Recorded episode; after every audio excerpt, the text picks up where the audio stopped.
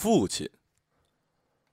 昨天在一本书上看到这样一段话：一个人没了，说什么也是多余的，记着也好，忘记也好，都是活人看重。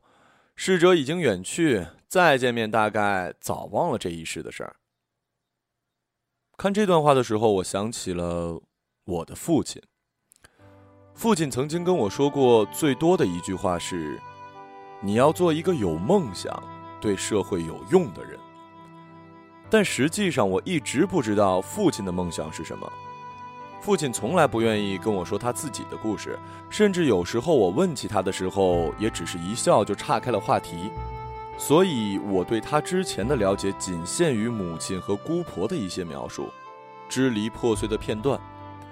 十六岁考上北京大学，是北大校长丁石孙的学生。学习高等数学和理论力学，立志成为一名对国家、对社会有贡献的科学家。文革期间，他在当时的俄文大教室发表反驳苏联一边倒演讲中，被当场打成现行反革命，发配新疆，十年劳改。父亲有一个生死之交，他们曾经一起在新疆进行劳改，我叫他伯父。伯父当年在北京师范大学读书。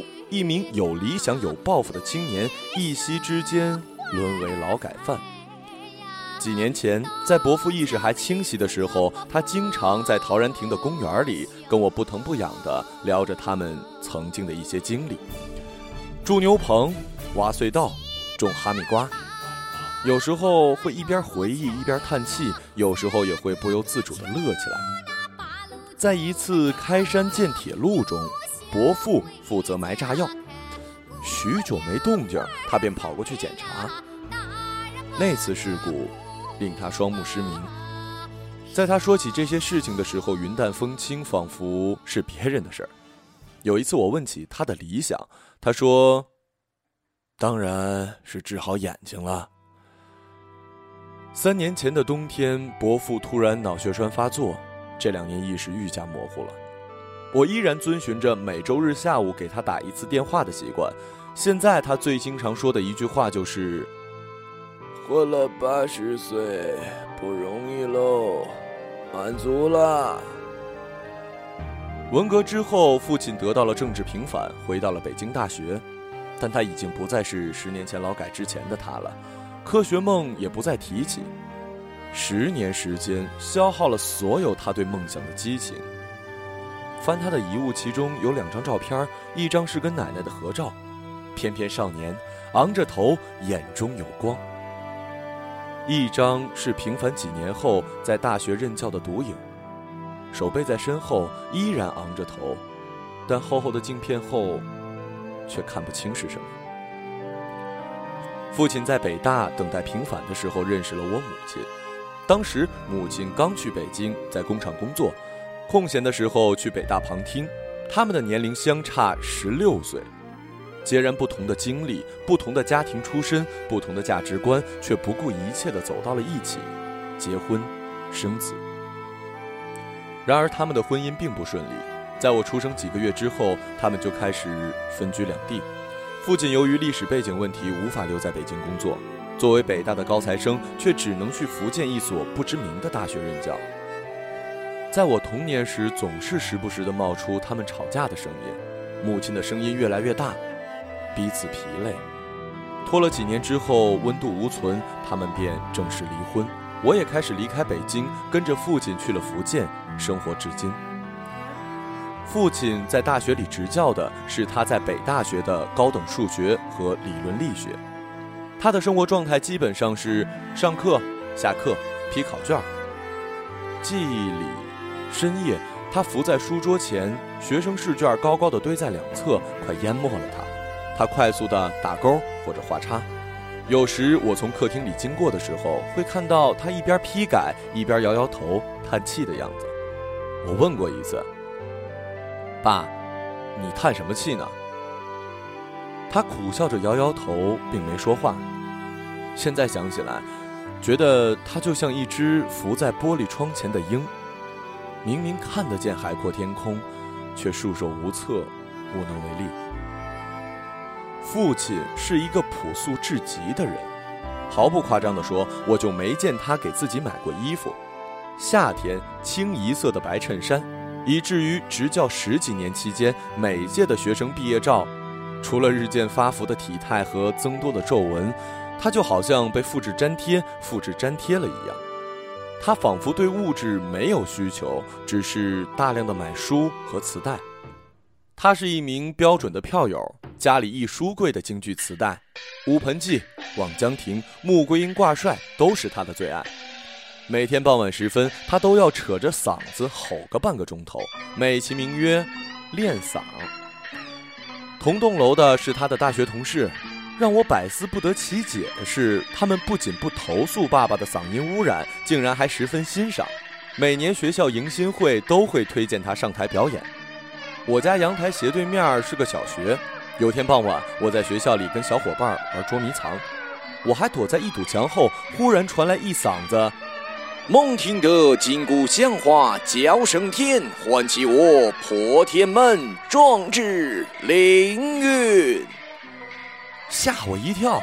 于是我探出头，向对面家的阳台吼了一句：“林树国，你小点声。”然后。然后我就被小伙伴发现了呗。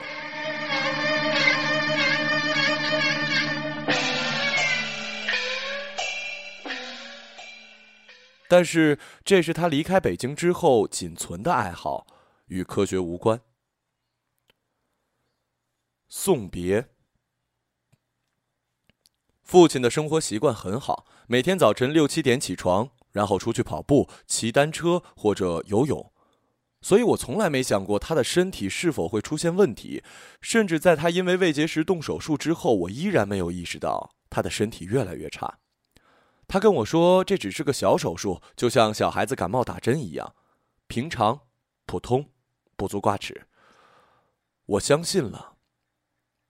我比任何人都相信他的话。直到那天早晨，我看见他躺在床上一动不动的时候。直到他没有给我准备前一天答应好的早餐的时候，直到我趴在他胸口却完全感觉不到他心跳的时候，直到医护人员跟我说他前一天晚上已经走了的时候，我从此再也不相信他了。父亲出殡那天特别的冷，我跟着他大学安排的车来殡仪馆做遗体告别。我看着他躺在透明的棺材里，知道这就是最后一面了。他被推进焚化炉之前，工作人员告诉我：“等会儿你爸进去的时候，你要大喊‘爸爸，快走啊！’这样你爸听见了才来得及跑，才不会被烧疼。”结果我什么都没喊，我心里一直在默念：“爸。”你别走，爸，你别走。我还想跟他说，你还欠着我的早餐呢。你晒在阳台上的衣服还没收，我还有好多道数学题不会解。你说周末陪我去吃大餐的，你还答应了我带我出国旅游啊。他喜欢旅行。经常跟我说：“读万卷书不如行万里路。”每年寒暑假，在回北京看母亲的途中，都会带我搭着绿皮火车顺路游玩几个地方。一开始都是在福建到北京火车路线上转车，后来越来越偏远，所以在年龄很小的时候，我就跟着他走遍了大半个中国。那时候家里经济不好，一对父女搭着绿皮火车穷游。有一次去杭州，住在那种破旧的抗战防空洞。防空洞一个大门，进去之后两个狭长的洞穴，男的一边，女的一边，都是钢丝床，床上特别潮湿，还时不时的有滴答滴答的水声。过了九点熄灯，我拿被子蒙住了头，有点害怕，心想这是什么鬼地方，再也不跟他出来玩了。第二天起来去逛西湖。时间正午，太阳炙热，蝉声喧嚣。我们在断桥旁的一条长凳上坐下。我很困，躺在他的腿上眯着。他就一直给我扇扇子，微风送来湖里荷叶特有的清香味儿。前一天晚上的一点小牢骚，一下子就烟消云散了。寒山寺的青石街上，父亲牵着我教我唱《送别》。小小的人儿仰着头，大声的唱着。对一个孩子来说，送别是什么呢？仅是一首歌而已。在父亲去世之后，我抑郁了很长一段时间，不说话，无力，每天行尸走肉的上学、放学、吃饭、睡觉。晚上睡不着，吃安定片，第二天两腿发软，天旋地转，体重骤降，学习一落千丈。这种时候谁都帮不了你，只能等过去，慢慢过去。几个月之后，我在房间里收拾他的手稿时，蓦然看到方方正正的字体在纸上这么写着：“一生坎坷，最幸运的便是有这么个女儿。”指望他健康正直，对人宽容，对事认真，这样已是最好。我顿时泪如雨下。也许这就是父亲去世前最后一个梦想。梦想。父亲在大学教的是高等数学和理论力学。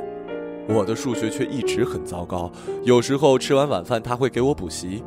我们把客厅里的折叠桌展开，铺满书和试卷，一题一题的过，一学就是几个钟头。记得一个炎夏，头顶的风扇吱呀吱呀的叫着，满屋子都是翻书和笔的沙沙声。一道三角函数讲了两遍我都听不懂，我有些绝望。爸，我是不是太蠢了？父亲推推眼镜，指了指我数学课本下我随意画的一个小人，说：“你画画好啊，这个爸爸可不会。”我喜欢漫画，经常找借口跟他要钱去买漫画，每次都说去为了买参考书。家里的漫画越来越多，现在想起那些粗略的谎言，都会觉得脸红，而他，竟然从来没有怀疑过。我从来没跟他说过我的梦想是做一个漫画家，他肯定想不到有一天我会出书，肯定想不到我会在漫画里把他画出来。在新书里，我让郭斯特回到过去，陪我一起长大，一起经历。每个人都希望回到自己生命中某个特定的时刻，只因为那时候有放不下的事情。回到过去的郭斯特，提醒着我的失去。也揣着我这些年来学会的成长与明白。父亲去世之后，我开始花更多的时间在画画上。我开始越来越明确，这就是我的梦想。虽然我不知道对社会是否有用。大学选择的专业是艺术系，开始系统的学习美术。大一没钱买电脑，就去网吧，烟雾缭绕中登录在线涂鸦板，用鼠标画，线条断断续续，效果差强人意。大二在亲戚的捐助下搬回一台电脑，又用稿费添置了一块手绘板，照着大初的作品临摹，跌跌撞撞摸索自己的风格。那时候跟漫画杂志的一个编辑聊天，他向我抱怨做漫画的艰难，漫画人的生存不易。我问他：“那你为什么还要做这行呢？”喜欢呢。简单三个字，理所当然。大学毕业后，误打误撞进了 IT 网游公司做广告、做网页、画原画，运气好像开始眷顾我了。后来我又做了很多事情，并在两年前开始郭斯特的创作。没想到会有那么多朋友喜欢。我想通过画画给陌生人带去一些温暖和力量，而之所以能坚持，也是因为常在心中默念：梦想还是要有的，万一实现了呢？如果父亲能看到这些就好了。在父亲去世之后，我从未试图去了解父亲，从未试图去了解他的过去。我最依赖的人，在我最需要他的时候离开了我，让我措手不及。我开始试图去了解他的过去，从母亲、伯父、姑姑、他的同事等人那里打听他的所有事情，他走过的路，他做过的事情，他的梦想。